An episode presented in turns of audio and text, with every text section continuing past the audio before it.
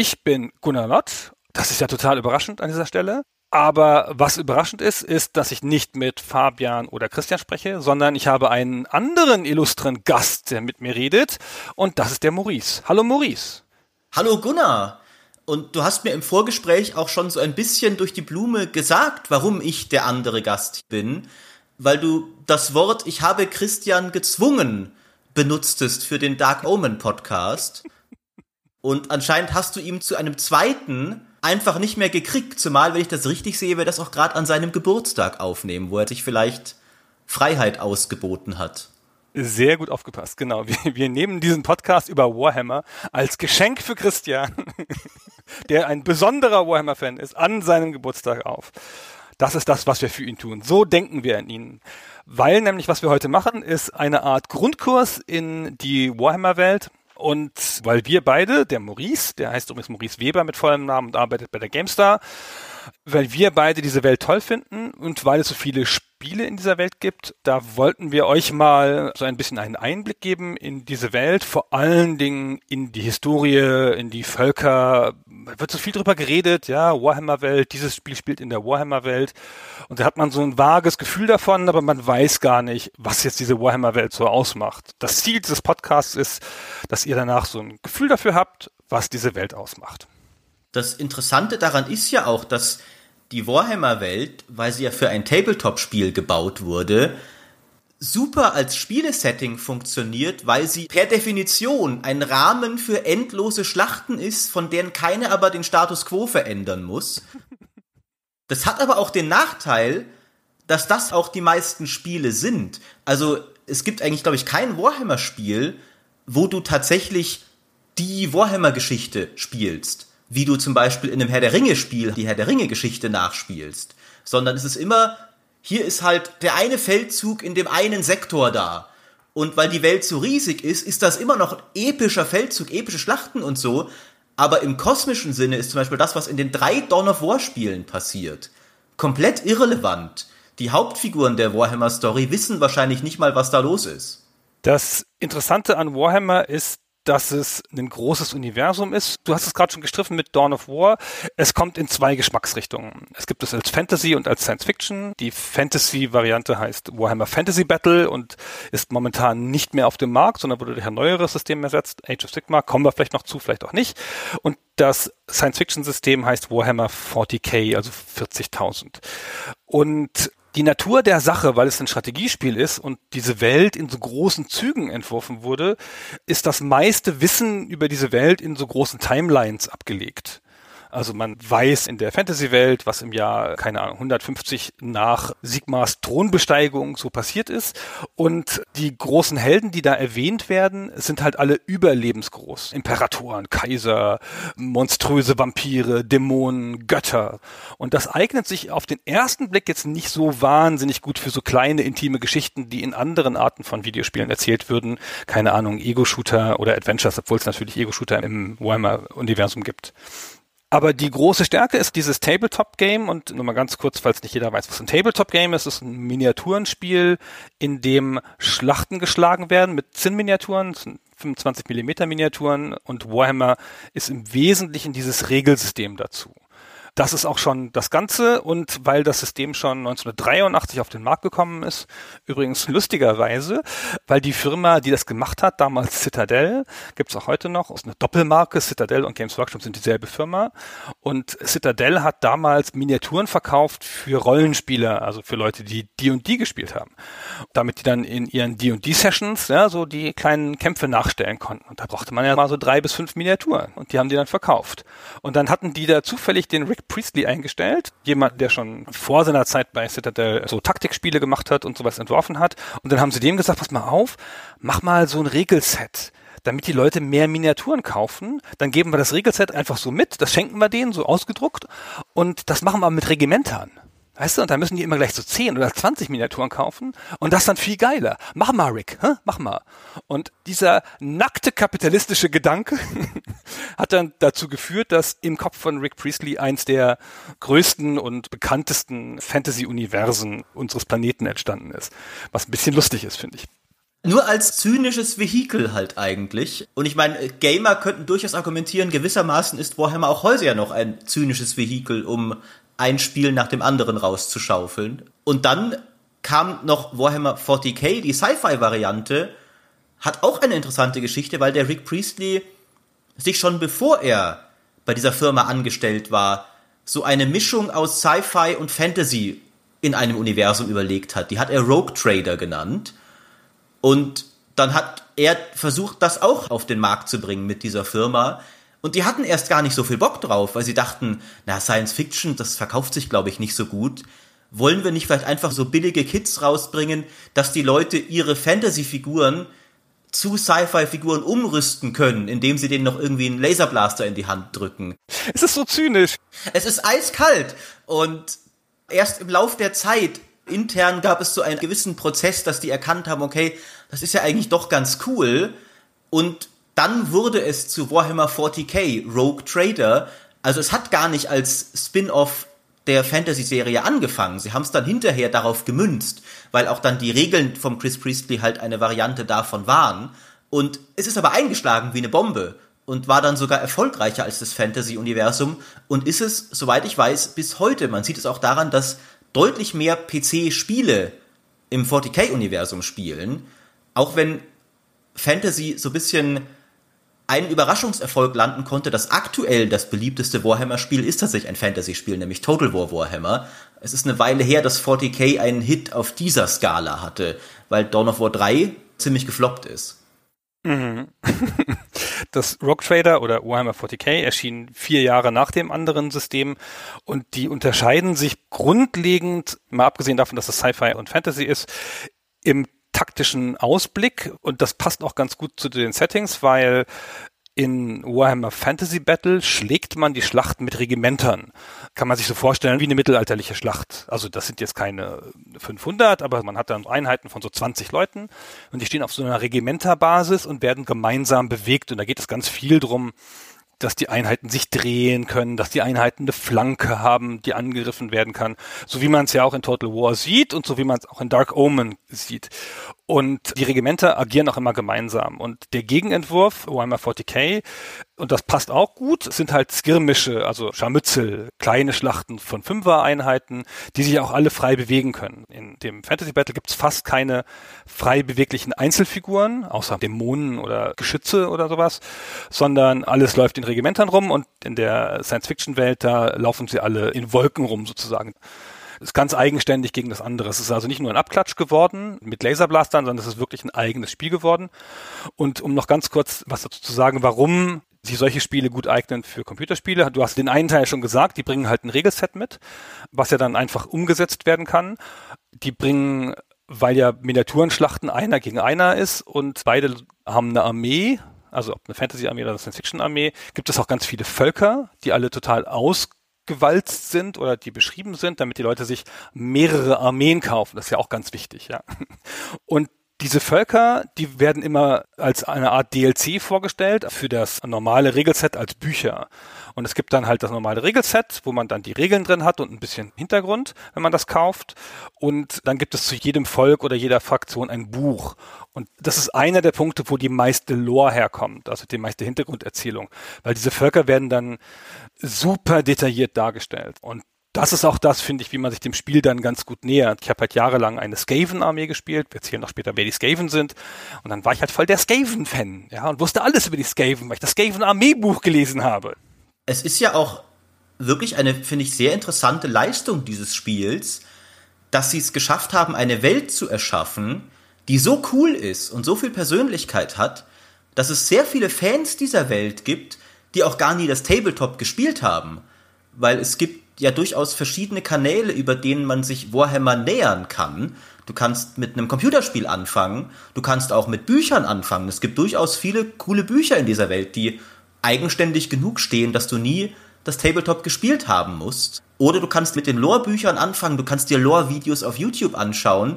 Also diese Welt hat eine Faszination, die über ihre Spielregeln hinausgeht und das macht es natürlich zu einem sehr dankbaren Szenario für andere Spiele mit anderen Regeln. Und wir reden hier natürlich von einer Welt, die seit den 80ern ständig weiterentwickelt wurde. Der Herr der Ringe ist aus den 50ern, aber das grundlegende Mysterium kommt aus einem Buch oder aus einer Reihe von Büchern. Und erst jetzt hat man angefangen, da noch mehr Produkte anzusiedeln, aber es kommt nicht so viel Lore dazu beim Herr der Ringe die großen Züge sind da. Und da dieses ein aktives Spiel ist, das immer gespielt wird und an dem ein aktives kommerzielles Interesse besteht, gibt's dann natürlich immer noch neue Bücher und wird die Lore noch ständig erweitert. Und wie du eben schon sagtest, ja, man kann sich dem Universum auch anders nähern. Du hast dich dem Universum anders genähert. Du hast doch nie Tabletop gespielt, oder?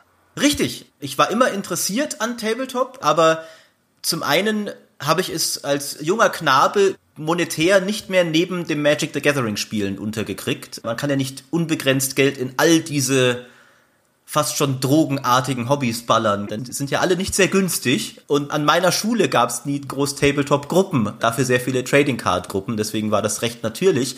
Aber irgendwann war dann in der GameStar ein Test zu diesem Strategiespiel namens Dawn of War. Und das sollte einfach ein tolles ATS sein. Tolle ATS habe ich immer gern gespielt, also habe ich mir das geholt und war voll weggeblasen davon, was für ein unglaublich cooles Szenario das hat. Und je mehr ich eingetaucht bin, desto mehr habe ich gemerkt, jede Einheit ist irgendwie durchgeknallt und eine Einheit hat die absurdere Hintergrundgeschichte als die nächste. Dann hast du da diese komischen Cybots und dachte mir, ey, die sind irgendwie schon ziemlich cool. Und dann lese ich mich ein bisschen ein.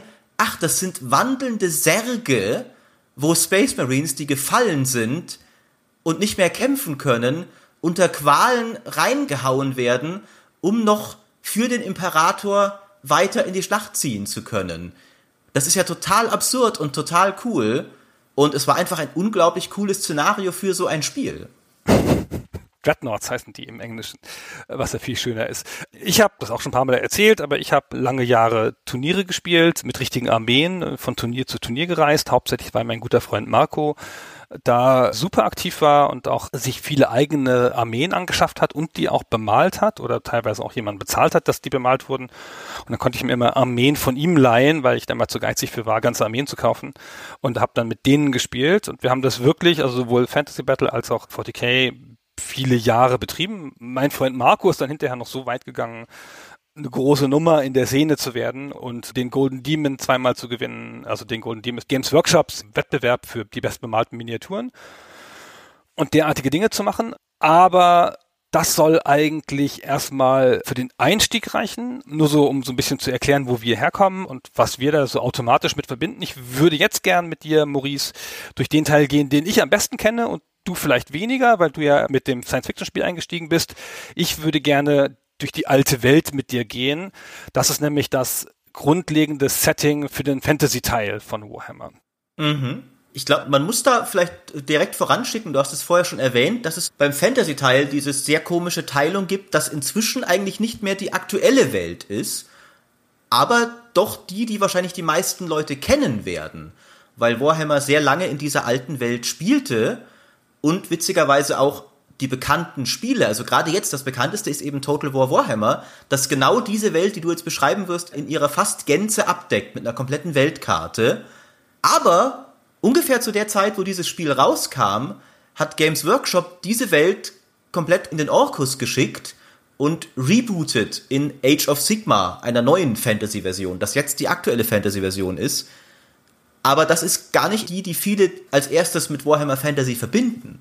Genau. Wir gehen auch auf Age of Sigma gar nicht so stark ein. Nur so zum Background, das Fantasy Battle über die Jahre erschienen immer neue Editionen davon und in den Editionen wurden dann die Regeln geändert und tralala, wie das halt immer so ist bei solchen Sachen. Und es gab acht Editionen und die letzte ist erschienen 2010 und bis 2015 gab es noch hin und wieder mal eine offizielle Zusatzpublikation und dann war es vorbei und dann hinterher kam dann Age of Sigma. Aber auf Age of Sigma gehen wir nicht ein. Es gibt auch nicht so viele Computerspiele davon bis jetzt. Zwei, drei, die in der Mache sind. Ich weiß gar nicht, ob da schon eins von fertig ist.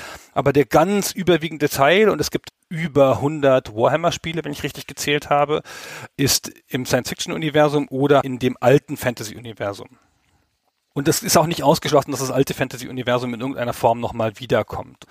Aber es war nicht mehr erfolgreich genug, vor allen Dingen nicht erfolgreich genug im Vergleich zu dem Science-Fiction-Universum und deswegen haben sie es rebootet. So, aber jetzt das Setting von Warhammer Fantasy spielt auf einer Weltkarte und diese Karte ähnelt auffällig der Erde.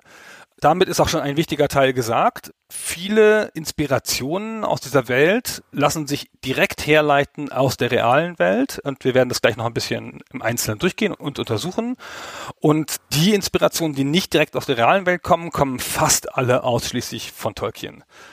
Und das sind auch die beiden großen Inspirationen. Es gab drei große Inspirationen, würde ich sagen. Also eine relativ intelligente Umsetzung von Sachen, die man aus der realen Welt kennt, eine Übernahme und Veränderung von Konzepten von Tolkien und ein Konzept von Michael Moorcock, das ist der Autor der Elric-Romane, Elric von Melny Bonnet, von dem auch ein grundlegendes Konzept übernommen wurde. So, fangen wir mal ganz von vorne an in der Timeline, bevor wir so ein bisschen auch über die Karte gehen und die Völker uns angucken, die da drin agieren.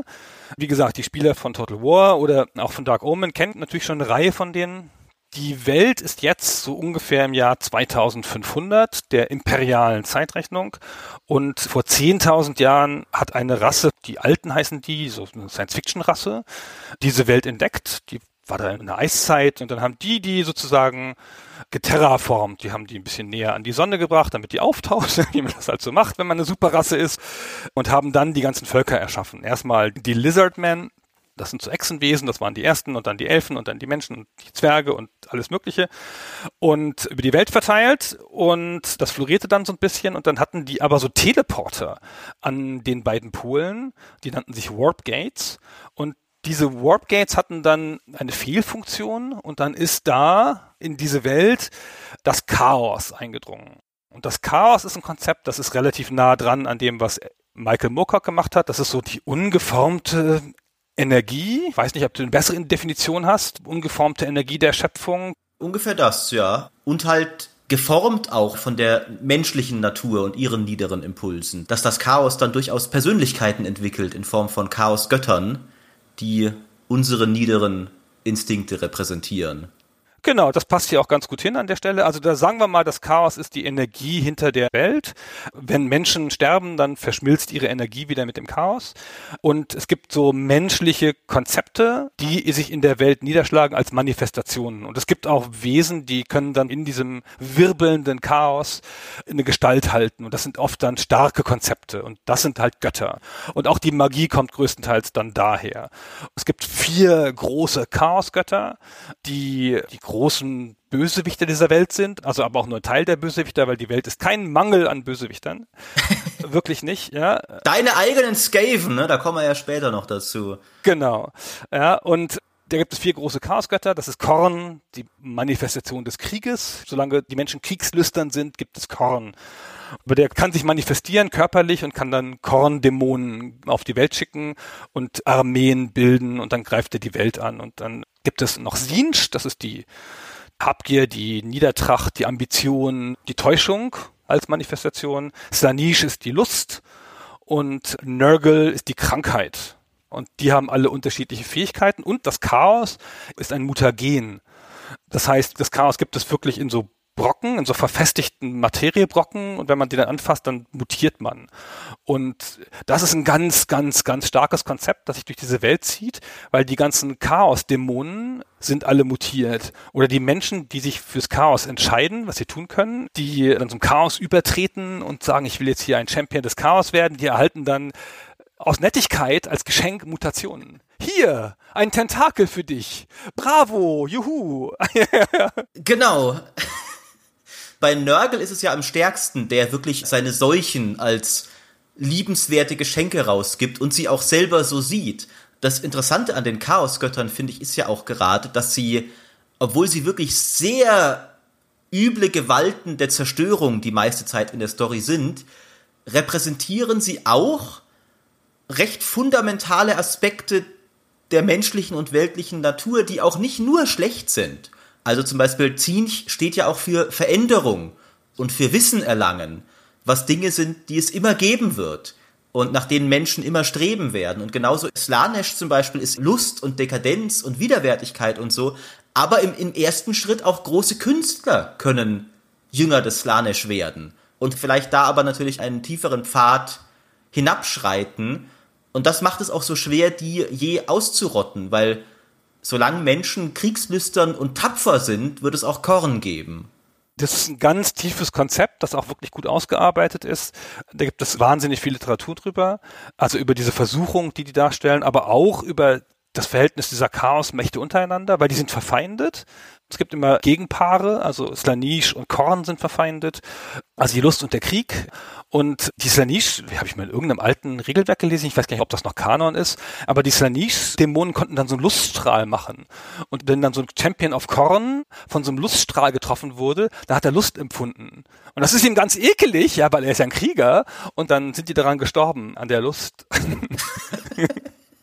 Ja, es hat einige interessante Ideen, dieses Setting. Ja, und die kämpfen gegeneinander und manchmal greift dann einer von denen die Welt an. Und die Welt, diese Warp Gates, diese früheren Tore, die die Alten gebaut hatten und die dann zerbrochen sind und wodurch das Chaos in die Welt kam, diese Stellen, wo das Chaos in die Welt kam, die gibt's noch. Das sind halt die Pole und das Chaos hat sich im Norden sozusagen rund um den Nordpol ausgebreitet. Wenn man von oben auf die Welt guckt, von Norden, dann sieht man, wie das Chaos seine Ausläufer in die ganzen Länder schickt und von da aus beginnen dann immer Invasionen in die Welt. Und das ist diese ständige Bedrohung. Deswegen gibt es auch in dieser Welt immer Krieg. Ja, die Völker kämpfen untereinander, aber halt auch immer mal wieder gibt es eine Welle Chaos und dann müssen wieder alle möglichen zusammenhalten und dann müssen sich wieder gegen das Chaos verteidigen. Und das ist echt alles so cool beschrieben. Je weiter man nach Norden kommt, desto ungeformter wird die Welt, desto mehr Mutationen gibt es. Die Bäume werden schräg, der Boden ist aus Fleisch. Ja, es ist alles wild und schräg und abgefahren und wird immer sozusagen normaler und fester und solider, je weiter man in die normalen Welten kommt. Und in der Welt, wo das meiste spielt, das ist dem alten Europa nachempfunden, die alte Welt. Da gibt es auch ein Land, das ist Deutschland nachempfunden, The Empire, ungefähr so gebaut wie das Heilige Römische Imperium, deutscher Nation mit einem Imperator, der aber gewählt wird von so Wahlfürsten, Elector-Counts heißen die, ich weiß gar nicht, wie die auf Deutsch heißen. Ich glaube Kurfürsten, oder? Kurfürsten, genau, Kurfürsten oder Prinzen waren es in Deutschland, glaube ich. Also diese politische Struktur entspricht dem irgendwie und da ist das Leben fast normal, ja, also natürlich grausam und hart, aber da gehen die Leute halt auch ihrer Arbeit nach und haben Mühlen und malen Korn, nicht Korn, sondern Korn und haben Geschäfte und kriegen Kinder und alles ganz normal, ja, und je weiter man in diese Richtung des Chaos kommt, desto wilder wilder wird es. Genau, so, das ganz Große. Dann gehen wir mal so ein bisschen die anderen Nationen durch. Der große Nachbar des Imperiums ist Bretonia. Das ist ja so eine klassische Ritterfraktion im Grunde. Aber wie immer bei Warhammer, auf den ersten Blick passen sie fast schon gar nicht in dieses Setting, weil sie so übertrieben strahlend und heldenhaft sind. Die sind so sehr diese französische Ideal des Rittertums optisch mit Artus Legende verbunden. Also sie streben alle nach dem Gral und der Lady und nach der perfekten ritterlichen Quest, aber drunter steckt auch sehr viel Bauernunterdrückung und dass du auch eigentlich nur Rechte hast, wenn du ein solcher Ritter bist. Und sonst ist das Leben in Bretonia auch nicht so geil. Das Schöne an diesem Setting ist halt immer, dass sich diese Lore oder dieses Weltendesign in den Miniaturenregeln niederschlägt. Wir sprechen ja von einem Tabletop-Game. Das Imperium ist deutsch. Die haben Ritter und Armbrustschützen und Kanonen, ja, Artillerie. Sogar Panzer, so Steampunk-Panzer. Genau, Dampfpanzer, ja.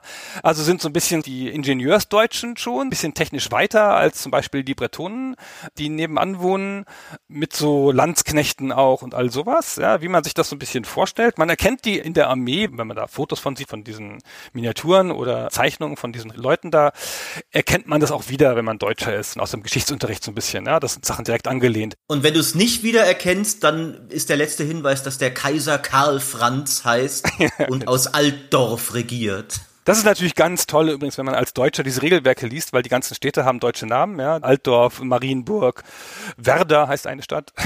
Und die sind manchmal falsch geschrieben, ja, und das ist ja immer ganz lustig. Die Sprache heißt Reichsbiel, die Sprache des Reiches. Aber was ich eigentlich sagen wollte, Bretonien, du hast gesagt, die Blüte der Ritterschaft und die haben die beste Kavallerie in diesem ganzen System. Super starke Kavallerie und sonst nix. ja. Die haben halt so Wegwerftruppen, die ihnen auch wurscht sind, quasi Sklaven, die man kaum gebrauchen kann und diese Kavallerie. Und die spielen sich ganz anders in dem Tabletop-Game und wahrscheinlich auch in Total War als das Imperium, obwohl es Nationen sind, die so ein bisschen beide ans europäische Mittelalter angelegt sind und beide so bekannte Konzepte verwenden. Aber es ist ein ganz anderes Spielen. Und das ist ganz schön cool. Das sind die beiden bestimmenden Nationen der alten Welt. Alle anderen Nationen, die es da in Europa noch gibt, sind so ein bisschen B-Nationen. Es gibt noch die Border Princes, das ist so eine Art Wehr Riegel, bisschen wie Norditalien, wo es lauter Städte gibt, wie das mittelalterliche Norditalien und die halt so eine Grenze bilden am Imperium, die vom Imperium gefördert werden, damit da von der Seite auch niemand angreifen kann. Es gibt so eine Art Spanien und Italien, Tilea und Estalia, aber das ist nicht so dominant ausgefuchst und es gibt so eine Art was Nordisches. So Russlandmäßig, ne? Kislev. Ach ne, es gibt noch Kislev, das ist quasi Polen, vielleicht das Baltikum und vielleicht Russland. Da haben dann die Leute auch so Hüte auf und reiten auf Eisbären. Auch wieder eine ganz andere Armee, ja. Die Leute aus Kislev haben Eisbären und so Eismagie oder hatten früher, ich glaube, die Eismagie gibt's nicht mehr im Kanon. Und die haben eine Zarin und so, alles sehr nachvollziehbare Konzepte, aber in sich ganz, ganz logisch ausgearbeitet. Und die sind ja im Norden eben deutlich näher noch am Chaos dran, das ja aus dem Norden kommt. Deswegen sind die auch noch ein bisschen abgebrühter und abgehärteter. Genau. Und sind dann oft auch die, die es als Erste abbekommen, wenn mal wieder das Chaos sich entscheidet, jetzt haben wir mal wieder Bock. Genau, das kommt immer zuerst nach Kislev, weil Kislev auf dem Weg zum Imperium liegt. Das ist vollkommen blöd.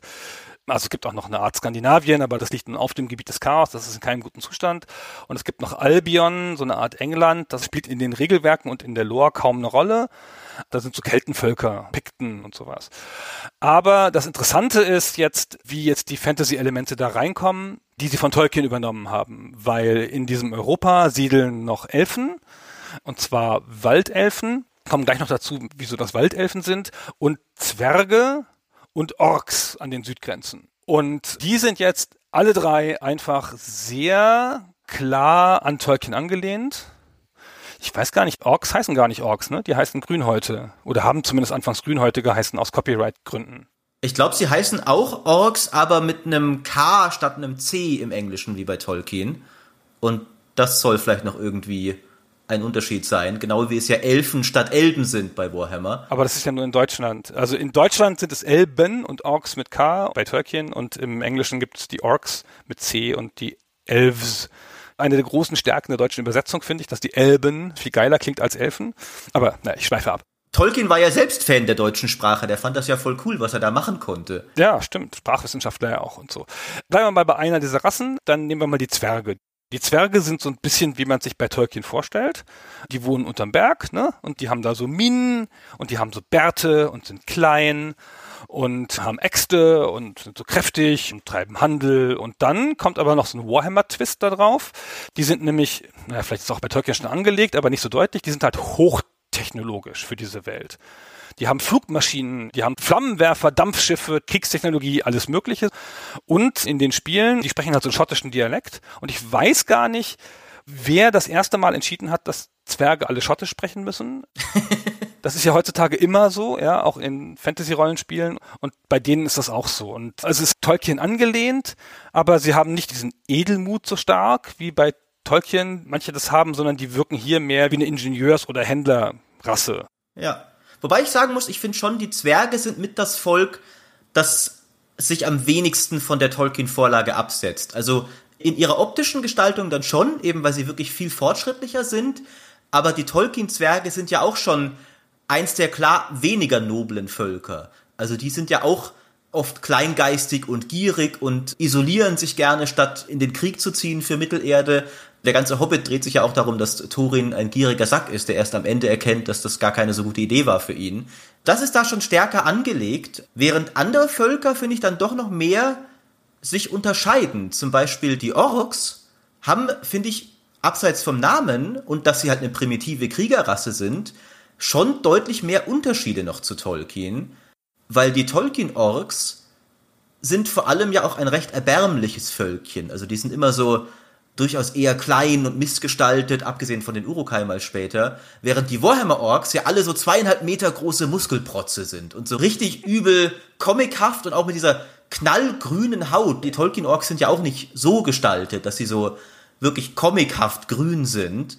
Und die Warhammer-Orks haben auch eine ganz andere Persönlichkeit. Also beide sind kriegslüstern, aber wo die Tolkien-Orks eher so durchaus so ein bisschen diese kleine und feige Ader haben und ein bisschen hinterhältig sind, sind die Warhammer Orks so richtig in your face, richtig laut, richtig aggressiv, brüllen ständig rum, sprechen auch auf eine sehr lustige, aber sehr tumbe Art und Weise. Also da finde ich, ist deutlich mehr Eigenpersönlichkeit schon zu erkennen in diesem Setting. Ja, die Orks sind eins der Kronjuwelen des Warhammer-Universums, finde ich. Weil die Orks haben hier eine ganz andere Rolle als bei Tolkien. Und das lohnt sich da jetzt mal so ein bisschen drauf zu bleiben. Die Orks haben sowas Hooliganhaftes. Die prügeln sich gern und die führen auch Kriege, aber jetzt nicht so, weil sie irgendwas erobern wollen, sondern weil, boah, da prügeln sich welche, da gehen wir auch alle hin. Kommt mal so tausend Mann mit, ja? Oder 50.000 oder 100.000. Und jetzt greifen wir alle an. Und die machen öfter Raubzüge. Walks nennen sich die, also nach dem Kriegsgeschrei. So, und dann ziehen die alle nach Norden, die leben im Süden der alten Welt und machen dann da groß Rabatz. Und die haben diesen Namen und bisschen so eine Grundpersönlichkeit, vielleicht von Tolkien, aber mehr auch nicht. Ja. Also die grüne Farbe, ne, die es auch in Warcraft gibt, ist ja von hier, das hat Games Workshop erfunden. Da dieser Hooliganism und dann gibt es so ein ganzes Hooligans ist ein guter Vergleich. Ich habe vorher ein Wort gesucht und keins gefunden, aber das ist es. Genau, ja, die sind ja so wie Fußball-Hooligans. Die gehen halt los und wollen sich prügeln. Und mit den Richtigen oder gegen die Richtigen ist denen wurscht. Die kämpfen auch gegen das Chaos und mit dem Chaos. Geht denen nicht so drum. Man kann mit denen nicht so gut Bündnisse schließen, weil die prügeln sich halt unterwegs immer mal wieder. Und die haben so eine ganz eigene primitive Technologie und sind halt wahnsinnig quirky. Es gibt noch zwei Unterrassen, die Goblins. Das sind sozusagen im Wesentlichen kleine Orks, eher so Ferengi-haft, auch so ein bisschen cleverer als die großen Orks. Die halten ein bisschen diese Gesellschaft zusammen. Und dann gibt's noch Snotlings. Und Snotlings haben so lustige Regeln in dem Tabletop-Spiel, dass man von denen immer nur 25 mitnehmen kann, weil die sind zu klein. Also eine Miniatur besteht aus 25 Einzel-Snotlings, weil die sind zu klein, die laufen sofort weg, weil die so klein sind und so und Angst haben vor allem anderen. Aber wenn sie mal einen fangen zu 25, dann können sie den ordentlich in den Fuß beißen. Und die haben so Katapulte und haben auch so primitive Wägen und man wundert sich, dass es fährt und so Kriegswägen und alles mögliche. Und die sensationellste Waffe, die je in einem Fantasy-Spiel erfunden wurde, das ist das Goblin-Katapult. Das ist eine Art riesige Zwille, wo so ein Goblin eingespannt ist, der da auch keine Lust zu hat, ja, und der hat so einen spitzen Hut auf, so einen gefährlichen mit so einer Spitze dran, wie so ein Speer, und dann wird er auf den Gegner geschossen und dann fliegt er mit dem Hut und dem Kopf voran und hat so kleine Holzflügel und versucht zu steuern, damit er den Ritter in die Brust trifft. Ist er natürlich auch im Arsch, aber er hat dann wen mitgenommen. Und dieses ganze Konzept hat sogar zu einem Mini-Videospiel geführt. Es gibt nämlich Snotling Fling. Das ist so ein Mobile-Game, das basiert auf ähm, Angry Birds. Ach, das kannte ich noch gar nicht. Ja, wo man dann so Angry Birds mäßig so Snotlings durch die Gegend schießt. Total lustig. Und die Orks sind eigentlich als Comic Relief gedacht. Also die sind witzig. Also auch die Regelbücher zu den Orks sind lustig. In dieser übertriebenen Gewalt, die die Orks so haben, in diesem düsteren, auch immer sehr ernst gemeinten Universum, bilden die Orks den angenehmen Gegensatz. Das ist der Teil, der lustig ist. Es ist auch lustig, die zu spielen. Also wenn man so eine Ork-Armee befehligt, da geht halt oft was schief bei den Orks. dann klappt das alles nicht, was du vorgehabt hast und so. Und dann laufen die alle weg oder machen irgendwas anderes und so. Ist aber halt wirklich ein cleverer Zug in dieses düstere, sich sehr ernst nehmende Universum Universum mit diesen großen Konzepten des Chaos und der ewige Krieg diese lustige Rasse einzuführen. Die Orks sind ja auch eins der Völker, die nie wirklich wie die anderen so um ihr Überleben kämpfen oder sowas, weil es gibt irgendwie immer Orks. Ich weiß jetzt gerade nicht, wie ist es denn im Fantasy-Universum?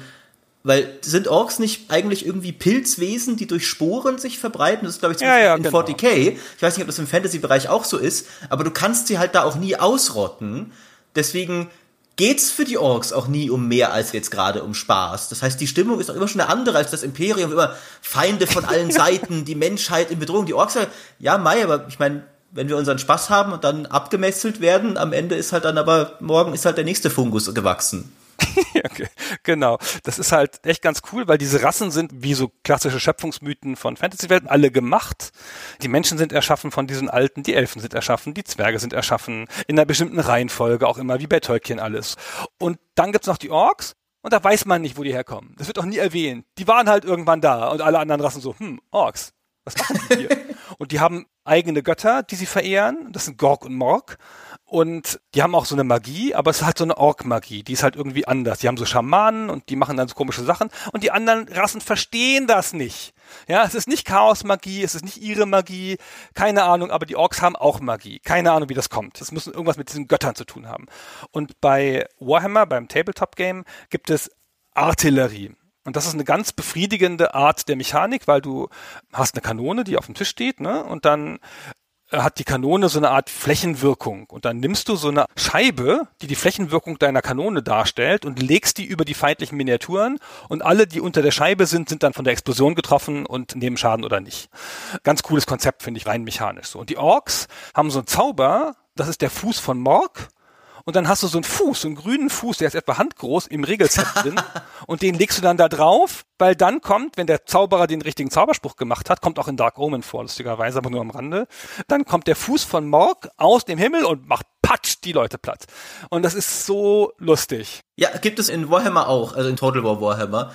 Und diese Götter sind auch wie man von den Orks vielleicht denken mag, sehr tiefsinnig definiert. Gorg ist derjenige, der den Feind ins Gesicht prügelt, während Morg auch gerne mal wartet, bis der Feind ihm den Rücken zuwendet, bevor er ihn von hinten verprügelt. Das ist der große Unterschied zwischen den beiden Ork-Göttern. es ist so schön. ja, es ist tiefe Lore. Ich bin auch immer nicht sicher, ob all diese Konzepte es auch in Fantasy so gibt, aber in 40k gibt es bei den Orks noch das sehr beliebte Sprichwort Red Ones go faster. Das heißt, dass etwas, das rot angemalt ist, schneller wird. Und weil alle Orks das glauben, ist es auch so. Also es ist wieder diese gleiche Art der bizarren Ork-Magie, dass halt ein Bike zum Beispiel, das du rot anmalst, wenn ein Ork es fährt, ist tatsächlich schneller, weil er überzeugt ist, dass es so ist. Obwohl, wenn die anderen Rassen es sehen, die einzige Frage sie stellen, wie kann dieses Rad überhaupt funktionieren? Es ist doch nur aus Schrott zusammengeklüppelt. Aber die Orks glauben, es funktioniert, also funktioniert es. Genau. Die Technologie der Orks basiert darauf, dass die Orks glauben, dass sie funktioniert. Und die funktioniert auch nur für die Orks. Wenn die Welt mal so funktionieren würde, Gunnar. genau. Ja. Wenn das mal so wäre. Es ist einfach die beste Rasse von allen. Das ist ganz toll.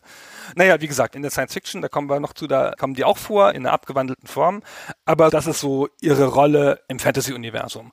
Und dann gibt es noch zwei Rassen in Europa oder in der alten Welt.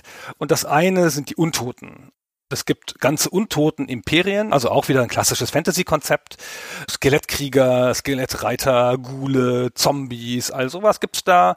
Und das sind natürlich dann keine klassischen Reiche in diesem Sinne, sondern da gibt's halt immer so einen Zauberer. Alle Jahre gibt's wieder einen, ja, der halt Magie von den Dunkelelfen geklaut hat und jetzt unsterblich werden will und dann Untote erstehen lässt aus den Gräbern. Und das ist auch so eine Sache, die in dieser Welt öfter mal passiert. Hin und wieder gibt's Invasionen von Untoten, die dann auch nicht Freund und nicht Feind kennen. Ja, die Untoten sind auch nicht per se für oder gegen das Chaos. Die machen halt auch ihr Ding, kämpfen auch gegen jeden, der im Weg steht. Und da gibt es solche Armeen in dieser Welt, die diese Untoten sind. Eine der Nationen da ist dem alten Ägypten nachempfunden. Das war die erste mächtige Menschennation und die ist dann durch so Todeszauber unter die Nekromantie gefallen und ist jetzt eine reine Gräbernation. Da gibt es nur noch Gräber und Untote und sonst nichts und böse Zauberer und riesige wandelnde ägyptische Götterstatuen, die ihre Supereinheiten sind. Das ist eine so coole Fraktion, die Gruftkönige, finde ich. Die haben so viel Stil. Also wirklich ein cleverer Twist, finde ich, auch auf dieses klassische Untotenkonzept, weil die durch diesen harten ägyptischen Einschlag wirklich auch originell wirken. Es ist halt ganz oft so, finde ich, in der Warhammer-Welt, dass sie irgendwas nehmen, was eigentlich offensichtlich ist und da irgendeinen Twist drauf finden, der es sehr besonders macht oder sehr cool macht, wie bei den Orks auch. Und so machen sie es bei den Untoten auch. Untote gibt es hier in jeder Mythologie oder auch in jeder Fantasy-Welt irgendwie es ist auch logisch, dass man in so einem Universum da auch Untote hat, aber dann ist es meist irgend so Zusatzeinheit oder sonst irgendwas. Und hier sind es gleich ganze Nationen, die nur aus Untoten bestehen und die dieses Konzept auch ganz konsequent zu Ende denken. Und auch das wieder hat eine ganz interessante Auswirkung auf die Regelmechanik, weil das Schmuckstück der Regelmechanik sind die Psychologieregeln. Es gibt Einheiten, die hassen andere Einheiten, dann sind die stärker. Es gibt Einheiten, die fürchten andere Einheiten, sind die schwächer. Und viel davon ist, dass Einheiten gar nicht komplett getötet werden müssen normalerweise, wie in einer echten Schlacht auch, sondern dass die halt irgendwann weglaufen, weil sie glauben, sie können hier nichts erreichen und dass sich dann die Einheit auflöst oder verschwindet oder sich vielleicht sogar nochmal wieder berappelt und dann wieder zurückkommt oder so. Das ist auch ganz typisches Element in Dark Omen, haben wir drüber gesprochen. Und die Untoten sind halt die, die immer Angst ausüben, also die halt immer den anderen Angst einjagen. Das heißt, andere Einheiten haben es schwer, die Untoten anzugreifen und die Untoten können nicht selber weglaufen, weil das hängt ja nur davon ab, ob der Nekromant die zurückzieht oder nicht. Und dadurch gibt es wieder eine ganz neue Dynamik in diesem Spiel, was man mit denen macht, wie man die einsetzt, die Truppen, wie man die angreift. Man braucht gegen Untote ganz andere Strategien und Taktiken, als wenn man gegen eine Ork-Armee kämpft zum Beispiel. Die Untoten sind ja auch tatsächlich einer der Punkte, wo sie sehr wenig von Tolkien direkt nehmen. Weil Tolkien hat zwar auch, Sauron ist der Nekromant, aber er hat relativ wenig echte Nekromantie gewirkt. Also sowas wie tatsächlich Armeen von Skeletten und Zombies gab es bei Herr der Ringe nie. Da sieht man dann schon auch, dass dieses Setting sich schon auch weiter ausbreitet und viele Dinge dann auch macht, die nicht unbedingt direkt Wurzeln dieser ganz klassischen Fantasy haben. Aber das letzte Volk, das du noch ansprechen musst, hat die wiederum recht klar. Ja, es ist noch gar nicht das letzte. Warte doch noch. Ach, wir haben noch so viele Völker. Äh, das letzte auf diesem Kontinent, meinte ich. Ja, okay, okay. Das andere Volk, was wir hier noch nicht erwähnt haben, sind die Elfen. Und die sind einigermaßen nah an Tolkien. Die gibt es nämlich in zwei Geschmacksrichtungen, nämlich Waldelfen und Hochelfen, genau wie bei Tolkien auch. Und die Hochelfen, die wohnen nicht in Europa, sondern nur noch die Waldelfen. Und zwar sind die Elfen ja die erste Rasse, die von den Alten entworfen wurde und haben auch angefangen, die Welt zu besiedeln und sind auch Tolkienhaft, hammermäßige Magier, total arrogant, ja, sehen gut aus, super lange Haare, alles schick und cool und edel und alles ein bisschen over the top so. Und die waren am Anfang verbündet mit den Zwergen und haben dann Ärger mit den Zwergen gekriegt. Die hatten Kolonien in der alten Welt, also die Elfen kommen aus einer anderen Gegend, erzählen wir gleich noch. Und dann haben die mit den Zwergen angefangen zu kämpfen und in diesem Zuge wurden sie aus der alten Welt vertrieben und haben sich dann zurückgezogen. Und es gibt ein paar Elfen, die aber da geblieben sind, die im Wald wohnen und das sind halt die Waldelfen. Das sind die letzten, die noch da sind, weil sie ihre schönen Wälder nicht aufgeben wollten. Und die machen auch genau das, was so Tolkienische Waldelfen machen, ja, die haben so Baumwesen, die so ein bisschen aussehen wie Ents, so ganz bisschen und die haben auch so Bogenschützen und all sowas. Lustig übrigens, die haben einen diplomatischen Zwischenfall historisch mit den Zwergen gehabt und dann haben sie einem Zwergenunterhändler, der ihnen dumm gekommen ist, den Bart abgeschoren und ihn zurückgeschickt. Und dann haben die Zwerge den Krieg erklärt und das ist der Krieg des Bartes. Und das ist wiederum auch ja sehr nah an Tolkien, die Zwergen-Elfen-Rivalität und auch, dass die Waldelfen so ein bisschen dazu neigen, die etwas pragmatischeren, grimmigeren ihrer Brüder zu sein. Also auch die Düsterwaldelben in, in Tolkiens Legendarium sind ja so ein bisschen bodenständiger und ein bisschen unhöflicher als die Hochelfen, wie sie in Bruchtal zum Beispiel hausen. Fanatisch unabhängig auch. Genau. Bei Tolkien hat so ein Mittelding, die Waldelben von Lorien sind dann irgendwie beides. Aber man merkt da schon auch klar diese Unterteilung. Was auch ganz witzig ist, die Hochelfen leben ja eben nicht in Europa, sondern auf dem großen Teil der Karte, der nichts mit unserer Welt gemeinsam hat. Da ist nämlich noch der riesige Elfenkontinent Ulthuan zwischen Europa und Amerika im Grunde. Und soll ja, glaube ich, ein bisschen Atlantis sein, mehr oder weniger. Also wo man halt früher Atlantis vielleicht vermutet hat. Oder bei Tolkien Numenor, wenn wir wieder da sind. Genau, das ist auch hübsch entlehnt. Atlantis wird ja beschrieben in verschiedenen Legenden, dass es ein Kontinent ist zwischen Europa und Amerika oder zwischen Afrika und Amerika und es ein kreisförmiger Kontinent ist und so ist Ulfuan auch angelegt. Das ist so eine Art Brezel um ein großes Binnenmeer herum und die Hochelfen sind dann auch genauso wie die Waldelfen nicht sind. Die schießen nicht die ganze Zeit mit Bögen und rennen im Wald rum und tragen grün, sondern deren Farben sind Gold und Silber und die haben dann so eine speertragende Infanterie und sind halt Hammermagier. Und sie sind halt die großen arroganten Weltenlenker, die wirklich viel versucht haben, um die Politik der Welt nach ihrem Gusto zu formen und die auch natürlich die ersten Gegner des Chaos sind. Und die überhaupt auch die ersten sind, warum diese erste Chaos-Invasion, wir haben kurz erzählt, dass diese Warp Gates, diese Tore aufgegangen sind, das Chaos in die Welt strömte, die Elfen haben das verhindert. Es gibt noch eine andere Rasse, die Slan und die Lizardmen, die wohnt in dem, was auf der Welt Brasilien ist, das sind so Amphibienwesen, das waren die allerersten Rassen, die die Alten entworfen haben. Und diese beiden Rassen zusammen haben dem Chaos widerstanden und diese Form von Ulthuan, also diese Insel mit dem Binnenmeer, hat dann so einen Konduktor gebildet, um überschüssige Magie aus der Welt abzusaugen. Und dieses Absaugen der überschüssigen Magie hat dann die Dämonen getötet, die ja nur aus Magie bestehen. Und das war der erste Sieg über das Chaos überhaupt. Puh. Meine Herren, ey, die Elfen, weißt du so, boah, hier wird aber mit großen Konzepten nicht gespart, sag ich mal. Nee, überhaupt nicht. Und damit bist du jetzt in zwei kurzen Sprüngen übers Meer gehüpft quasi nach Ulthuan und dann sind wir in Lustria. Und da gibt's ja auch nochmal haufenweise Völker. Ist ja schlimm. Lustria ist ein bisschen viel jetzt, muss man gar nicht erwähnen, aber ist halt echt ganz cool, dass es diese Lizardmen gibt, die den Azteken nachempfunden sind, also die Erster von diesen Rassen. Und das sind halt Lizardmen, ne? Kann man sich ja vorstellen. Es sind halt so Echsenwesen, so große, kräftige Echsenwesen. Und die werden beherrscht von den Slan. Und die Slan sind quasi Frösche, magiebegabte Riesenfrösche. Die können nicht kämpfen so richtig, die werden halt rumgetragen von den Lizardmen, die ihre Untertanenrasse sind. Und hier haben wir jetzt mal ein Territorium, wo gar kein klares Vorbild festzustellen ist, außer vielleicht die Azteken. Das haben sie sehr eigen, sehr cool selber erfunden. Das sind halt zusammen mit den Elfen die beiden alten Rassen, die dem widerstanden haben, dem ersten Chaos. Und ganz hübsch ist, dass die Elfen und die Zwerge haben jeweils noch so eine Art Schattenrasse. Die Elfen, nämlich die Dunkelelfen, das ist ja auch ein bekanntes Fantasy-Konzept. Das gibt nicht so direkt bei Tolkien, aber in vielen anderen Fantasy-Universen.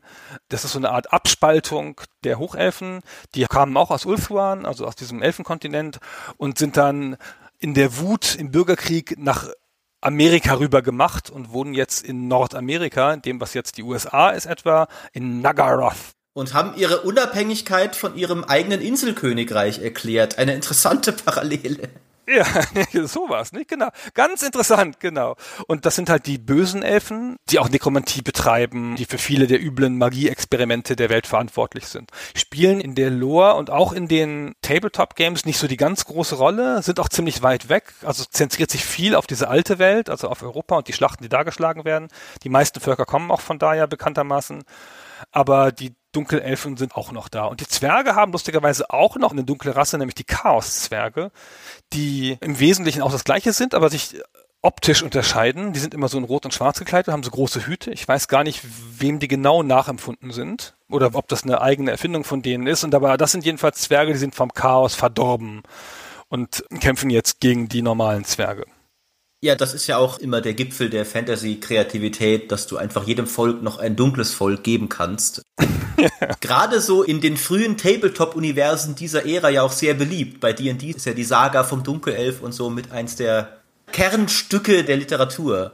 Dunkelzwerge gibt's bei D&D auch in den ursprünglichen Regelwerken. Ich habe mal einen sehr schönen Webcomic gelesen, wo jemand sich darüber lustig gemacht hat und das auf die Spitze getrieben hat, weil sie im Unterreich waren und dann alles mit Dunkel irgendwas anreden. Dunkelkellner, ich hätte gern drei Dunkelgläser Schattenbier. Könnten schon Dunkelbier trinken, finde ich. Das ist ganz normal. Es gibt noch zwei kleine Rassen, die wir übersprungen haben, die ganz kurz vor Schluss, bevor die großen Alten oder die Alten, die heißen nicht große Alte, die Welt verlassen haben, bevor die Chaosgötter kamen und alles in den Arsch ging, haben sie noch zwei Rassen erfunden. Die Oger, die spielen, glaube ich, in der Welt so die Rolle der Mongolen. Die wohnen dann auch östlich von der Welt und haben manchmal so Schnurrbärte und so. Das sind so große Riesen, würde man vielleicht sagen mit so großen Eckzähnen, so primitive Wesen, die auch nur so ein bisschen sprechen, aber alle so drei Meter groß und mit einer großen Keule, gar keine Technologie und auch sonst nicht kulturell hochstehend. Die rennen immer mal so rum und lassen sich als Söldner anwerben oder kämpfen auch gegen jeden, auch mal fürs Chaos oder auch mal gegen das Chaos.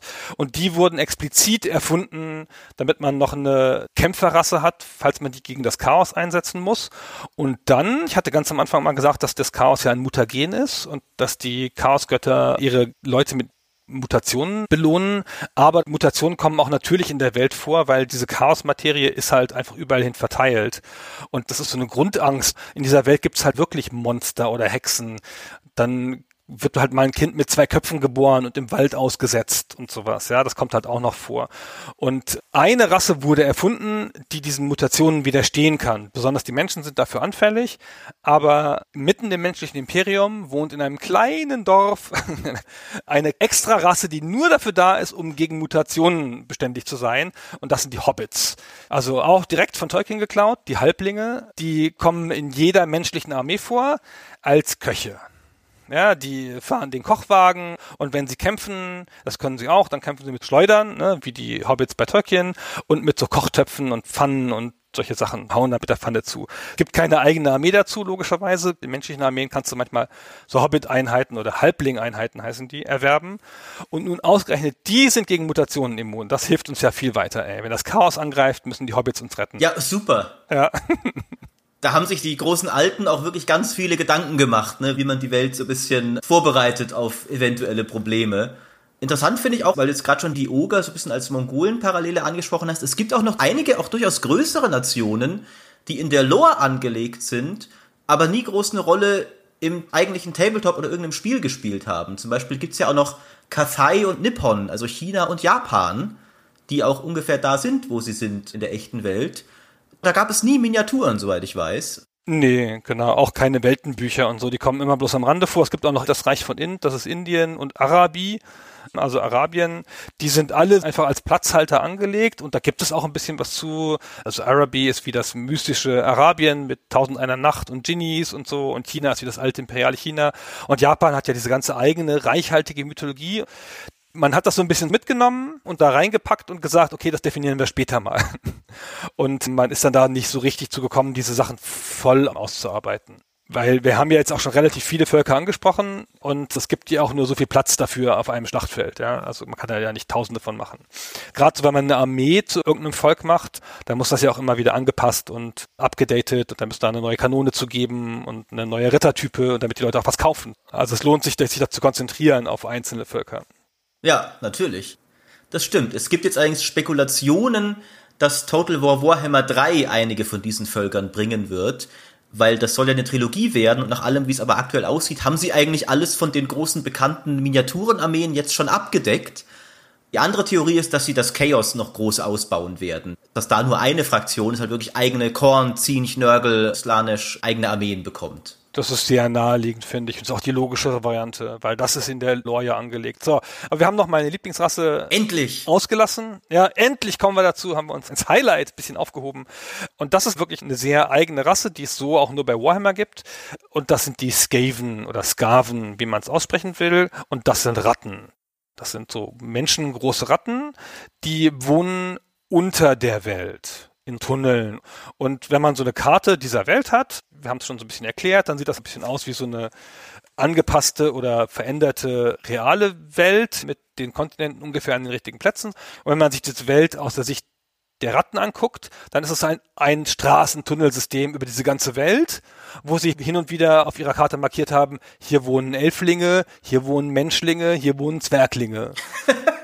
Und die haben wirklich unter der ganzen Welt, auch unter den Ozeanen, so ein System und können überall hin und sind überall. Aber sie kommen nicht so oft raus, weil sie feige sind. es sind halt Ratten, ja. Und das ist auch wieder eine ganz eigene Art, die im Tabletop zu behandeln. Die sind nicht direkt Diener des Chaos, die haben so eine eigene Agenda, sind aber ganz stark beeinflusst von diesem Mutagenen des Chaos. Die suchen immer nach Artefakten aus dieser Chaos-Materie. Das ist ihr Ding. Das sammeln sie und das können sie auch gut einsetzen. Die haben so eine eigene Magie, die auf diesen Artefakten basiert und die haben so eine ganz eigene Technologie daraus entwickelt. Die haben so blitzeschleudernde, riesige Räder, wie so Superpanzer über das Schlachtfeld fahren. Und dann haben sie ganz große Einheiten, weil es sind ja Ratten, weißt du, haben wir ganz viele davon. Und so Ratteneinheiten, wenn du den eine links haust und eine rechts haust, dann laufen die alle weg, sind halt feige, ja. Die brauchen immer große, viele Leute. Wenn die Ratten wenig sind, dann haben sie Angst vor anderen. Und es ist so ein Sklavenvolk eher. Es gibt so Clans und Herrscher da drüber, aber es ist halt alles krass feudal und die Herrscherkasten bekriegen sich immer untereinander und da gibt es Clans, die gegen andere Clans Krieg führen. Man will gar nicht wissen, wie es wäre, wenn die sich einig wären, dann würden alle rauskommen, aber eigentlich streiten sie die ganze Zeit untereinander. Das ist ja, glaube ich, auch das Ding bei den Skaven, dass durchaus immer betont wird, dass sie eigentlich die ganze Welt überrennen könnten, wenn sie einfach mal sich auf einen Kurs verständigen würden, aber weil sie halt in ihrer eigenen Natur angelegt so unglaublich niederträchtig und widerwärtig sind, müssen sie sich ständig auch untereinander in einem ewigen Intrigenzirkel gegenseitig abmurksen und sie haben ja auch wieder ihren eigenen Gott, diese widerliche gehörnte Ratte. Also sie dienen ja nicht dem Chaos, wie du auch schon gesagt hattest, äh, sondern auch wie die Orks haben sie nochmal ihr ganz eigenes Ding, wo auch immer nicht so ganz klar ist, was das jetzt eigentlich ist, also der anderen Völker. Die Chaos-Götter sind ja deutlich mehr definiert, als was jetzt genau hinter der gehörnten Ratte steckt. Genau, man weiß es nicht. Es ist sozusagen der fünfte Chaosgott. Es ist offenkundig aber vergleichbar in der Macht wie die Chaosgötter, aber mit einer eigenen Agenda. Oder gibt es das vielleicht gar nicht? Ist das alles so eine Art Einbildung? alles schwierig. Aber wieder eine ganz eigene Rasse mit ganz eigenen Regeln und ganz eigenen Techniken. Und die haben auch so ein Spionagesystem, sind quasi die NSA dieser Welt, weil die überall raus können, aus der Kanalisation und so, spionieren die auch immer die anderen Völker aus. Die sitzen so in den Schatten und gucken zu. Und hin und wieder trauen sie sich mal raus, wenn sie so 50.000 Leute zusammen haben und dann greifen sie mal irgendein Dorf an. Und es gibt so einen Ragnarök-Mythos in dieser Welt, weil die Geschichte dieser Fantasy-Welt ist auserzählt. Man weiß, sie endet demnächst.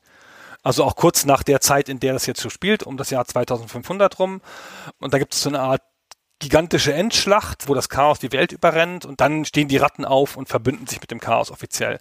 Und da gibt's halt große Schlachten hin und her. Aber momentan sind sie halt noch sehr uneins und machen halt so Zeugs. Halt eine Freude, die auf dem Schlachtfeld zu haben, weil das eine ganz eigene Rasse wieder ist und sie ganz eigene Sachen machen und wieder andere Taktiken nahelegen durch die Art, wie sie gebaut sind. Ich habe sie sehr lieb gehabt. Und die kamen mir erstaunlich oft jetzt in Spielen vor mit Vermintide oder Shadow of the Horned Red, worüber wir gesprochen haben im Dark Omen Podcast. Ja. Und auch in Total War Warhammer 2. Das war so ganz interessant, weil das erste Total War Warhammer hat also die ganzen klassischen Völker abgehandelt. Und dann das Zweier hat dann so ein bisschen die originellere Seite des Warhammer-Universums gezeigt mit Skaven und Echsenmenschen. Es hatte auch Elfen und Dunkelelfen, also man musste sich ja irgendwie ein paar von den klassischen, gut verkäuflichen Fantasy-Rassen auch aufheben, um sie aufs Cover packen zu können. Aber die Skaven sind, vielleicht riecht da jetzt Unsinn, vielleicht gibt es ein Fantasy-Universum, wo es sowas schon gibt, aber es ist zumindest weit weg von allem, was irgendwie mit Tolkien zu tun hat, eine Armee von intriganten Steampunk-Ratten. Und deswegen mag ich die auch sehr gerne, weil sie wirklich mit die stärkste kreative Eigenleistung sind. Also wirklich sehr einfallsreiches, sehr originelles, sehr eigenes Volk. Sind auch schöne Miniaturen immer gewesen, sehen sehr cool aus. Die haben dann auch noch so Sondertruppen, die haben so eine spezielle Art von Ogern, die Rattenoger, die sie gezüchtet haben. Und vieles von dem ist auch ein bisschen lustig. Die werden auch so beschrieben als bisschen Ferengihaft und immer so ein bisschen ängstlich. Sollen wir es angreifen? Nein, das ist so groß. Ah, warte noch, warte noch, bis noch zwei von uns kommen. Und man kann sich vorstellen, wie sie da so sitzen und piepsen und sich dann den Mut zusprechen, um dann kämpfen zu können. Ist aber natürlich in dieser ernsthaften Welt ist eine fürchterliche Bedrohung. Ja? Ist eine gigantische Macht, die sie haben. Aber es gibt auch viele Leute, die gar nicht glauben, dass es sie gibt weil sie nicht so ständig auftreten. Aber sie haben, ich habe das zumindest mal in einem dieser Romane, glaube ich, gelesen, versehentlich die Welt gerettet. Weil irgend so ein großer Untotenkönig ist halt mit so einer gigantischen Armee von Millionen Untoten von Süden her nach Europa gezogen und die Ratten waren halt im Weg. Und dann haben sie halt gegen die Ratten gekämpft, weil die da auf dem Weg ihre Hauptstadt haben, Skaven Blight. Das ist eine frühere italienische Stadt, die an die Pest gefallen ist. Natürlich nicht italienisch, sondern Tilianisch in dieser Welt. Und da waren halt die Skaven und die Untoten wollten da durch und dann gab es halt Ärger und dann haben die Skaven die Untoten besiegt und danach waren erstmal die Skaven für ein paar hundert Jahre ruhig und die Untoten waren weg. So ist das. Wenn wir die Ratten nicht hätten, sage ich immer. Ja. Ja, eben. Du als Skaven-Spieler hast ja dann mit die Welt gerettet. Das war quasi dein direkter persönlicher Verdienst. ja, genau. Also ich habe wirklich viele große Schlachten gespielt mit diesen Völkern, deswegen habe ich auch so eine Liebe für fast jede eigene. Und es ist wirklich so krass, wie eigen diese Völker alle sind, wie eigen auch die Taktiken dazu sind. Dämonenarmeen bestehen aus wenigen großen Dämonen, die total stark sind, aber die nichts dazu haben. Wenn da ein Dämon dann doch erwischt wird, dann ist es halt schlecht mit der Armee.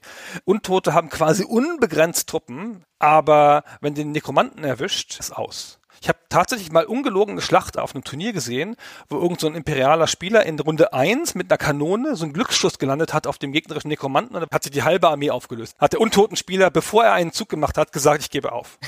ist ganz toll. Sehr gut. Wie du ja schon sagtest, die Geschichte ist auserzählt und es gibt auch eine Timeline und sowas. Wir können sie nicht komplett durchgehen, aber wir sollten auf jeden Fall, glaube ich, ein paar Eckpunkte wie zum Beispiel, wer ist dieser Sigma eigentlich, dessen Zeitalter darauf hin folgte? Der ist ja noch eine sehr wichtige Figur im Mythos, die wir bislang noch gar nicht angesprochen haben. Genau, also ich habe ja schon gesagt, wir sind im Jahr 2500 und der Mythos beginnt im Jahr 7500 vor Beginn der Zeitrechnung, wo dann die großen Alten kommen und so. Und das Jahr 1 ist das Jahr der Thronbesteigung des Sigma, der ist nämlich Imperator geworden des Imperiums. Wir sprechen ja auch immer von der imperialen Zeitrechnung. Das Imperium ist so ein bisschen der zentrale Ort dieses Mythos, in dem auch die meisten Spiele spielen und der am ausdefiniertesten ist. Und Sigma ist so eine halbmythische Götterfigur. 30 Jahre vor seiner Thronbesteigung wurde er angekündigt mit einem Kometen, der zwei Schwänze hat. Ja?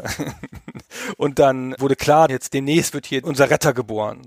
Und der hat sich mit den Zwergen angefreundet, relativ früh, als junger Mann, und hat dann von denen eine mystische Waffe bekommen, Und mit dieser Waffe wurde der Stammesführer in seiner Untergruppierung da, hat dann die Stämme vereint, also ein bisschen so vielleicht wie die primitiven Deutschen zu der Zeit, ja, 2500 Jahre vor dem jetzigen Imperium, das so auf dem Niveau ist des späten Mittelalters. Und hat dann das Imperium erschaffen, ja, zusammen erobert.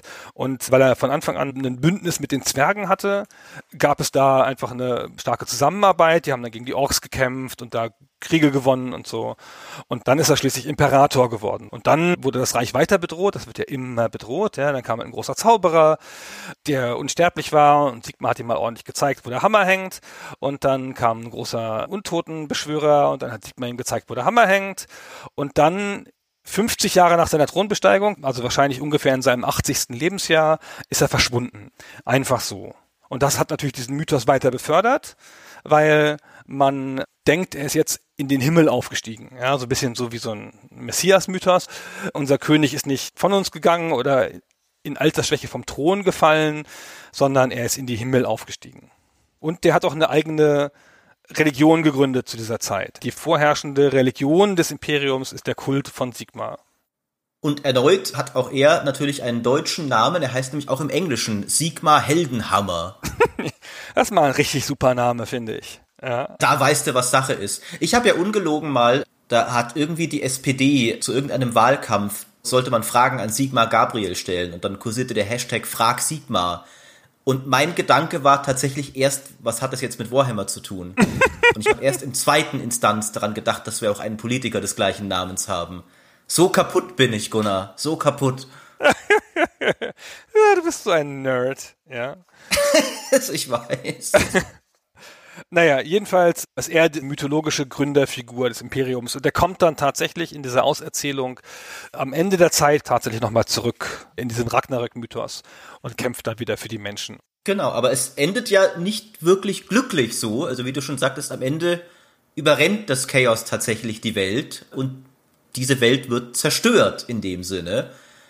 Und Sigmar überlebt das irgendwie in Geister-Götterform und es wird dann eine neue Welt geformt, wo er dann auch wieder diesmal eben von Anfang an als Göttergestalt dabei ist und von Anfang an diese Welt darauf vorbereitet, dass das Chaos wiederkommen wird, weil er irgendwie erkennt, dass er mit diesem Champion des Chaos, der am Ende die Welt zerstört hat, Archeon, auch verbunden ist. Und viele von den Figuren, die jetzt davor hier große Helden waren, kommen dann da in diesem Age of Sigma als Götterfiguren zurück ich glaube, die sind da in einer bisschen komischen Position gerade, dass jetzt, wo Total War Warhammer diese Welt vielen neuen Leuten auch näher gebracht hat, war schon die Entscheidung gefallen, sie im Tabletop zu vernichten und gegen was auszutauschen, das sich hoffentlich besser verkauft. Und man merkt schon auch von Age of Sigma, wir haben es ja beide schon besprochen, wir haben da beide nicht so viel Ahnung. Es gibt noch nicht viele Spiele, ich kenne mich da auch nicht so gut aus. Aber zynische Stimmen haben damals auch sehr klar gesagt, dass es ein Versuch ist, das Fantasy-Ding näher an das Warhammer 40k-Ding zu bringen, weil Sigma jetzt so neue Champions hat, die sehr stark Fantasy-Versionen der Space Marines sind. Also auch solche schwer gepanzerten Krieger, die durchaus recht ähnlich aussehen, weil eben das Sci-Fi-Universum dann doch noch bessere Verkaufszahlen eingefahren hat. Was schade ist, weil diese Fantasy-Welt ja eigentlich auch sehr cool ist, wie wir gerade sehr skizziert haben. Ja, aber man merkt halt, sie ist über viele, viele Jahre gewachsen und sie hat auch so Inkonsistenzen. Aus der kommerziellen Führung eines solchen Universums ist es vielleicht gar nicht schlecht, wenn man es jetzt zusammenhaut, ein bisschen kleiner macht und ein bisschen tighter macht, weil wir haben das jetzt ja nur ganz bisschen gestriffen. Mm. Also wie viel es da gibt. Ich muss noch eine Anekdote erzählen. Also ganz am Anfang, als dieses Chaos in die Welt gekommen ist, da schlug auch ein Meteor ein, der kam aus dem Warp, also aus dieser Chaosmaterie und der ist dann hinterher ein Mond geworden in der Welt. Der heißt Morsleep und da sitzt also so ein riesiger Stein aus Chaosmaterie über dieser Welt und scheint nachts. Was so ein bisschen auch ein cooles Gefühl ist. Und die Skaven, die ja auf diese Chaosmaterie stehen, die beten den an. Das ist total geil, dieser Mond. Obwohl sie unter der Erde sind. Hin und wieder kommen sie hoch und gucken sich diesen Mond an. Und ihre Rolle in diesem Endkampf, da wo das Chaos die Welt überrennt, ist, dass sie eine Rakete bauen und diesen Mond abschießen.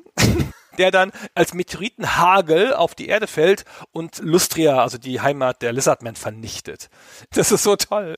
Das ist so herrlich bescheuert in Total War Warhammer 2, da ist ein Meteor, kündigt Dinge an und so. Und eine Sache, die man dann rausfinden kann, ist, dass es gar kein Meteorit war, sondern auch eine Skaven-Maschine, die einfach über den Himmel den Meteor gefaked hat, um einen Krieg einzuläuten.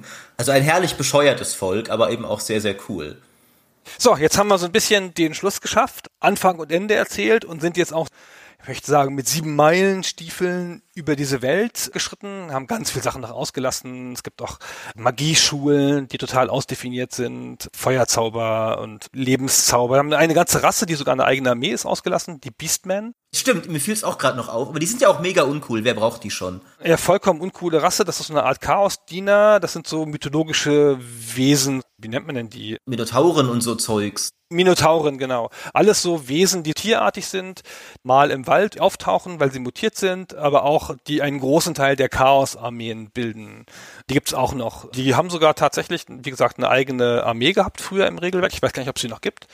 Auch ganz coole Miniaturen, aber das waren schon immer die uninteressanteste von all diesen Rassen. Genau. Aber was machen wir denn jetzt aus diesem Universum? Hast du eigentlich die Romane dazu gelesen? Oder viele oder manche? Tatsächlich nicht. Gelesen habe ich eher im 40k-Bereich. Du bist ja ein großer Fan, glaube ich, der, wie heißen sie? Gotrek und Felix Romane. Genau, Gotrek und Felix, der Slayer-Zwerg und sein menschlicher Chronist. Genau. Das ist ja so eine große Welt und wir haben sie auch so beschrieben, wie man sie als Spieler so ein bisschen erlebt. In den Grundzügen, immer mit starken Eigenschaften dieser ganzen Völker, die man immer wie so einen Schattenschnitt sieht. Die Orks sind so, die Skaven sind so. Weil man ja auch immer als Spieler natürlich stark, also egal als Spieler von Total War oder als Spieler vom Tabletop, stark nach ihrer Armee wahrnimmt, nach ihrer Funktion auf dem Schlachtfeld. Wenn man gegen Skaven kämpft, ist es so, wenn man gegen Untote kämpft, ist es so. Aber in dieser Welt, was es da nicht so oft gibt und was diese Regelwerke natürlich auch nicht abbilden, weil es ja Geschichtsbücher sind quasi, sind Einzelgeschichten wo man halt mal tief in die Welt geht und einzelnen Charakteren folgt. Und das war immer eine Lücke in der Warhammer-Welt, weil die Geschichten waren alle so groß. Später gab es ja auch noch eine kurze Zeit lang ein richtiges Rollenspiel. Also Warhammer hat ja Rollenspielelemente, aber ist ja ein Tabletop. Aber es gab auch noch ein richtiges klassisches Pen-and-Paper-Rollenspiel, in dem das dann wieder noch ein bisschen auserzählt wurde.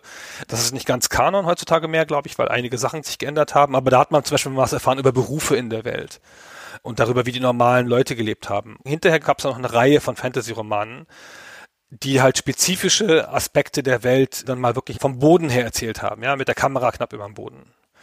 Und dazu gehört mein Lieblingsroman Godric und Felix.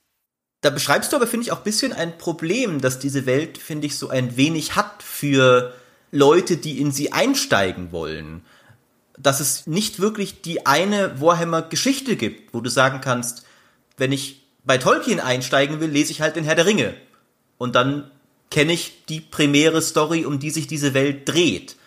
Und die Warhammer-Welt ist ja viel mehr ein Gefäß für verschiedene Spiele, Schlachten, Geschichten, die teils zusammenhängen, teils nicht. Und dann kann ich, was ich hier, was ist ein gutes Buch? Ja, die Nagash-Bücher, die erzählen die Geschichte von dem einen Nekromanten da. Aber das sagt mir jetzt ja gar nichts darüber, wie das Imperium in der aktuellen Zeit drauf ist und so. Es gibt gar nicht so, finde ich, so einen wirklich klaren Weg, wenn ich sagen will, ich will jetzt einsteigen in diese Welt. Gib mir mal so den groben Überblick. Was ist denn das jetzt? Das stimmt, das ist tatsächlich eine Schwäche. Also wie gesagt, es ist keine Schwäche im Sinne von, das hätte man besser machen können, sondern es geht ja fast nicht anders. Aber es gibt logischerweise kein so ein allumfassendes Werk wie den Herrn der Ringe, der gleichzeitig die große Timeline abarbeitet und die großen Schlachten erzählt und die großen Ereignisse, aber das halt verbindet mit Einzelschicksalen. Die Regelwerke erzählen die großen Schlachten und die Bücher erzählen Einzelschicksale, aber ziehen die Kamera nicht so weit auf in der Regel. Also schon wird ja schon auch mal Nagash, wie gesagt, das ist einer der ganz großen Figuren der Mythologie des Nekromant. Da wird die Kamera schon so ein bisschen aufgezogen, aber die Kamera wird nie so aufgezogen, dass es so eine große epische Heldenerzählung gibt, wie bei Elric von Melniboné oder Tolkien oder so. Und auch keine strikte Chronologie, dass du sagen kannst, es gibt diese zehn Bände und die Geschichte von Nagash ist in Band 4 und das geht konsequent vom Anfang bis zum Ende der Weltgeschichte sozusagen. Genau, ja, das ist halt alles ein großer Flickenteppich und die Macher der Romane sowie auch die Macher der Spiele suchen sich halt immer irgendein Teilsetting oder auch ein Teilregelset. Es gibt ja auch in der Warhammer-Welt nicht nur die großen Tabletop-Regeln, es gibt ja noch eine Reihe von anderen Regelsystemen. Davon möchte ich eins zumindest gern gleich noch erwähnen zum Abschluss. Und suchen sich das raus und bohren dann da sozusagen tiefer. Das ist dann halt vielleicht in sich cool und gibt auch eine schöne Geschichte, aber trägt zur Gestaltung der Gesamtwelt nicht so viel bei. Auch weil sie sich natürlich in diesen Rahmen einordnen müssen. Ja, wenn ich jetzt den Hammer-Roman schreiben will im Warhammer-Universum, darf ich ja die grundlegende Lore nicht umschreiben. Ja. Ja, das ist ja so ein bisschen so das Problem von so Sachen, die in dem Herr der Ringe angesiedelt sind, also auch von Games, weil darf ja nicht Sauron die Schlacht gewinnen am Ende. Das geht halt nicht. Es gibt ja noch ein paar eigene Spiele, die grob in dieser Welt angesiedelt sind, aber nicht ganz. Muss man auch nicht alle erwähnen. Aber eins ist wirklich erwähnenswert und das ist Blood Bowl. Blood Bowl ist so eine Art Simulation von American Football, aber in der Warhammer-Welt. Und zwar gibt es da Mannschaften von Orks, von Untoten, von Elfen, von Menschen und so weiter. Und das steht so ein bisschen neben der Welt, ja, als würden sich diese ganzen verfeindeten Völker plötzlich alle im Stadion treffen und dann miteinander Football spielen. Und das ist so ein lustiger Weg, um sich dieser Mythologie mal zu nähern, weil da kommen die ganzen Völker super überzeichnet vor. Ja, ist auch ein viel besserer Weg, die Kriege zu entscheiden. Einfach mal sich im Stadion treffen, statt Millionen von Leuten zu verheizen. genau. Und auch da machen sie wieder das, was sie auch sonst machen mit den Armeen. Sie nehmen diese grundlegenden Eigenschaften der Völker und passen die auf das Regelset an. Also auf das Regelset von Football. Die Elfen spielen natürlich so ein elegantes Spiel mit viel Laufen, mit langen Würfen. Aber wenn du einem Elfen direkt tackelst, dann muss er halt vom Feld, weil sich was gebrochen hat. Und die Zwerge und die Orks, die sind sehr aufs Prügeln aus, aufs Festhalten, auf, auf, dich umwerfen. Es gibt ja im American Football ganz grob die Unterscheidung zwischen dem Running Game und dem Passing Game. In dem Running Game geht man halt körperlich vor und das Passing Game ist halt viel mit Würfen und die Elfen spielen halt ein Passing Game und die Zwerge ein Running Game. Also auch wieder sehr passend die Eigenschaften dann wieder in den Regelset überführt. Das ist halt wirklich lustig, alles parodistisch. Man kann da auch so lustige Karten ziehen, wenn irgendwie der Wurf fehlgeschlagen ist, hat man interessante Verletzungen oder so. Es gibt auch zwei Computerspiele dazu übrigens, zwei Buttboard-Spiele, die nicht ganz komplett schlecht sind. Also aber auch nicht sehr gut. Nö, die sind okay. Man muss ja sagen, Warhammer-Spiele sind oft nur okay. Also es gibt ein paar richtige Blockbuster-Erfolge, wie Dawn of War, Total War Warhammer. Es gibt noch deutlich mehr lizenzierte Spiele. Also Games Workshop ist da teilweise recht freigebig mit dieser Lizenz die halt nicht schlecht sind, auch nicht großartig, aber halt dann doch eben vom Charme dieser Lizenz eine gewisse Besonderheit erlangen. Und auch einige, die einfach durchaus gut sind. Also die Vermintide-Spiele zum Beispiel. Gab auch schlechtere, wie zum Beispiel dieser Diablo-Verschnitt. Chaos Bane, der echt nicht toll war. Und ich hatte mich sehr drauf gefreut. Warhammer und Diablo sind zwei meiner großen Leidenschaften. Ich dachte mir, das kannst du doch auch nicht in den Sand setzen. Das entwickelt sich doch von selbst, Diablo Warhammer. Ja, anscheinend nicht. Ich finde, das ist halt eine sehr starke Vorlage und ich bin nicht ganz sicher, aber ich glaube, die Warhammer-Leute sind auch strenge Herren und nehmen alles ab und gucken sich alles an und so. Und dann darfst du halt auch nicht so viel dran verändern. Und ich glaube, dann kannst du auch nicht so viel Kompromisse machen. Dann musst du schon sehr nah an den Eigenschaften der Lore oder der Regeln des Spiels bleiben. Und ich glaube, das limitiert immer deine Zielgruppe ein bisschen, weil es ja schon ein Universum ist, wo man was mit verbindet. Das hat man schon mal gehört. Genauso wie wenn du jetzt, keine Ahnung, noch nie D&D gespielt hast, dann hörst du halt dieses neue Spiel im D&D-Universum und denkst, naja, Mai, okay, ich habe das Spiel noch nie gespielt, dann spiele ich das mal besser nicht. Es ist immer so ein bisschen schwerer, den Einstieg zu finden, weil man vermutet dann, es gäbe eine Zugangshürde, was die Spiele ja gar nicht haben heutzutage. Das stimmt. Wobei, Warhammer hat, glaube ich, schon auch ein gewisses Prädikat wiederum umgekehrt, dass es durchaus viele Leute gibt, die sich bewusst sind, dass dieses Setting sehr cool ist, wie ich eben einfach meinte, obwohl sie vielleicht gar nicht das Tabletop gespielt haben und dann da Bock drauf haben, obwohl sie vielleicht gar nicht unbedingt negativ drin sind, aber sie wissen dann zum Beispiel, da gibt's doch wieder diese coolen Orks, die so lustig sind und so weiter und so fort. Aber ich würde vielleicht auch zum Abschluss fragen, wir haben ja jetzt sehr viel das Setting so beschrieben, als jemand, der sich da sehr lang drin bewegt hat, was würdest du denn unter dem Strich sagen, was macht es denn so erfolgreich? Also warum wollen Leute zum Beispiel Computerspiele machen, die dann gar nichts mit dem Tabletop zu tun haben, einfach nur um was in diesem Setting zu entwickeln? Also ich finde schon, dass es einzigartig ist. Also zu der Zeit zumindest, als es entstanden ist. Man muss bedenken, das ist ein Setting aus den 80ern. Und natürlich wurde es über 30 Jahre weiterentwickelt, aber es ist entstanden in den 80ern. Und in den 80ern, da gab es sowas noch nicht wie George R. R. Martin.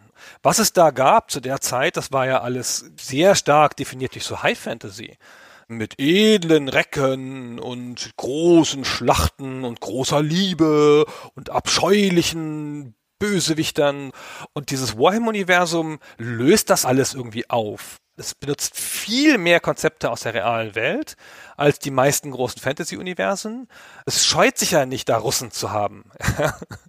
Oder Franzosen. Und es macht das auch ganz deutlich, indem sie die so nennen. In der Welt gehst du ganz grob drüber und hast von den meisten Völkern schon so ein Gefühl die Franzosen werden schon so sein und die Russen werden schon so sein und die Italiener vielleicht so. Ja? Also ganz stark auf eine reale oder eine idealisierte Ära der Geschichte. Und das hat ja die Fantasy vermieden wie der Teufel das Weihwasser, weil ja die High Fantasy sehr stark auf diesem, wir müssen eine ganz eigene Mythologie der echten Mythologie entgegensetzen war.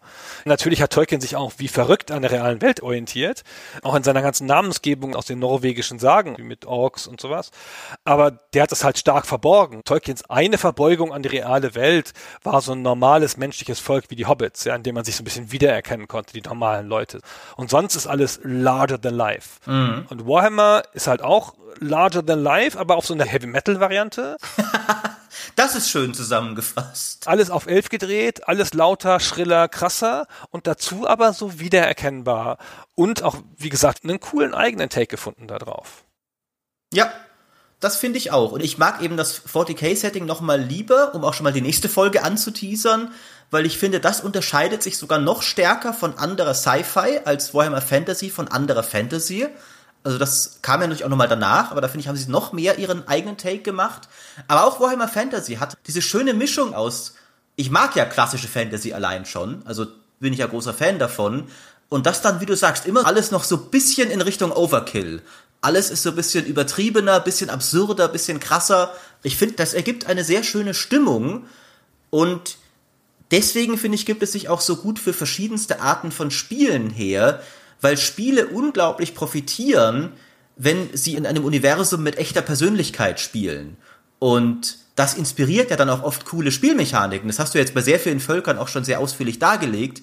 Wenn du halt feige Steampunk-Rattenmenschen hast, als Game Designer, da kommen die, die Ideen direkt in den Kopf. Was könnte die spielerisch besonders machen? Es gibt so viel.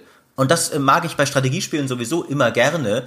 Und ich glaube, das macht auch viele der besten Strategiespiele aus. Also Warcraft und Command Conquer sind ja auch nicht nur wegen ihren Spielmechaniken ikonisch geworden, sondern weil du halt Kane und Arthas als Figuren toll fandest. Und Warhammer liefert dir das halt einfach alles mit. Hier ist schon das geile Setting. Go nuts! Alle Aspekte des Settings, bis auf die ganz großen Züge der Mythologie, sind immer parallel mit einer Regelmechanik erfunden worden. Man hat sich halt die Bretonen ausgedacht und dazu gleich eine Regelmechanik. Und wenn man auf die Bretonen keine eigene Regelmechanik gefunden hätte, dann gäbe es das Volk nicht. ja? Das gibt es nur in dieser Verbindung mit der Regelmechanik. Und dadurch werden die auch so für Spieler plastisch. Deswegen ist das auch so stark. Und wie gesagt, und dann ist es natürlich auch noch so, dass sie halt in diesem Universum alles vereinen. Die scheuen sich ja nicht.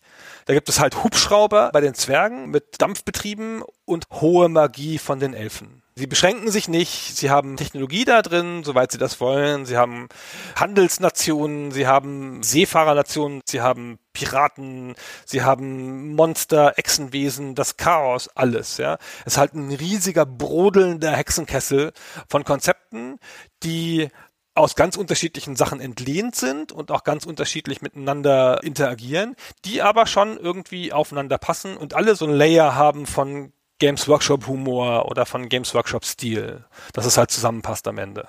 Es ist ein, ein sehr eigenes Gebräu, finde ich, eben doch aus oft bekannten Zutaten, das es sehr faszinierend macht. Jetzt würde ich aber doch sagen zum Abschluss, jetzt haben ja die Leute bestimmt auch alle Bock, selber mal in dieses Szenario einzutauchen. Also Gunnar, erklär uns doch mal, warum Sie jetzt Gotrek und Felix lesen sollten. Gotrek und Felix ist eine ganz normale Geschichte. Also es ist keine High Fantasy und es ist auch keine von dieser modernen Realismus Fantasy, die im Wesentlichen ohne Magie, aber dafür mit Blut und Sperma arbeitet. Es ist schon eine klassische Fantasy Geschichte und es ist die Geschichte eines Zwergen Troll Slayers.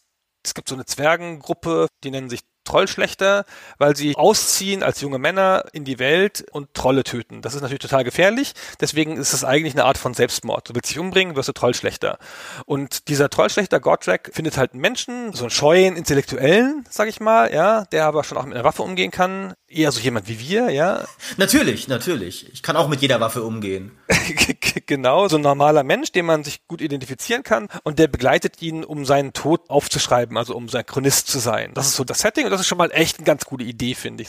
Und die sind halt dieses zusammengeschweißte Pärchen, die immer absurde Sachen erleben. Und eines der grundlegenden absurden Sachen ist, dass der Trollschlechter nicht stirbt. Ums Verrecken nicht. Überlebt jede Schlacht, alles Mögliche. Die geraten in jede Gefahr und er stirbt nicht. Das ist eher so eine Geschichte einer Reise, ja. Also passiert da was, dann gehen sie dahin, passiert da was. Es hat nicht so einen großen super coolen, übergreifenden Rahmen, wenn ich mich recht entsinne, aber es lebt ganz stark von diesen Gesprächen zwischen diesen beiden super unterschiedlichen Helden, ja, die halt zusammen schon so einen eigenen Ehrenkodex haben und Abenteuer erleben in dieser Welt. Also für mich war es hauptsächlich faszinierend, mal das Imperium aus der Nähe zu sehen mit der Kamera ganz rangezoomt, eine ganz normale Geschichte darin zu haben. Und da geht es nicht um die Welt retten bei den beiden. Ne? Da geht es halt um zwei Leute, die überleben wollen. Also der eine nur.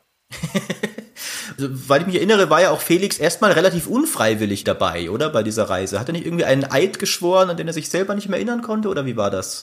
Ja, sowas in der Art, oder eine Wette oder sonst irgendwas, genau.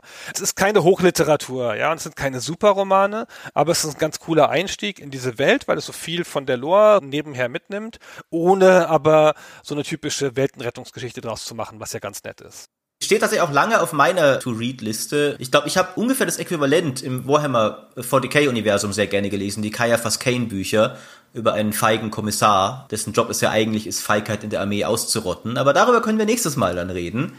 Darüber reden wir ein andermal, genau. Ich erinnere mich noch, Gunnar, irgendwie war der Plan eine Viertelstunde allgemein, dann machen wir so eine Viertelstunde Fantasy und dann noch eine Viertelstunde Sci-Fi. Was ist aus diesem Plan geworden? Genau, so, falls wir jetzt nicht alle Stellen rückwirkend rausgeschnitten haben, in denen wir sagen, dass wir noch zum Sci-Fi-Universum kommen, dazu kommen wir heute nicht mehr, ja, das lagern wir aus in eine eigene Folge, wo ich dann weniger rede und dann dem Maurice den Vortritt lasse die ganze Zeit, weil der ist nämlich der Experte für 40k und ich bin wirklich viel stärker ein Fan des Fantasy-Universums. Und dann können wir auch noch ein kleines Streitgespräch vielleicht am Ende machen, was jetzt warum eigentlich besser ist. Das wird ja auch noch schön. Ah, da machen wir eine dritte Folge dazu. Wir wollen uns nur streiten darüber. Und äh, zum Abschluss mache ich vielleicht auch noch ganz schamlos Werbung, dass es noch ein Gespräch von Gunnar und mir zu Warhammer gibt. Wir haben nämlich auch mal im GameStar Podcast drüber geredet. Der ist auch ganz toll. Da könnt ihr vielleicht auch mal vorbeischauen, denn da reden ich und die lieben Kollegen auch häufiger über gaming-relevante Themen. Aber Gunnar war auch schon mal zu Gast und es war ganz famos. Das war, glaube ich, auch ein bisschen die Genesis, warum du mich dann hier diesmal eingeladen hast für diese Folge bei euch jetzt. Genau, weil du nicht so schrecklich ignorant warst wie der Michael Graf. habe ich gedacht, machen wir das zusammen. Ich sage auch schon mal vielen Dank für dieses lebhafte und super interessante Gespräch und euch vielen Dank fürs Zuhören. Wir sehen und hören uns wieder, das kann ich versprechen. Ich danke für die Einladung und ebenfalls fürs Zuhören und dann bis zum nächsten Mal. Bis zum nächsten Mal, ciao.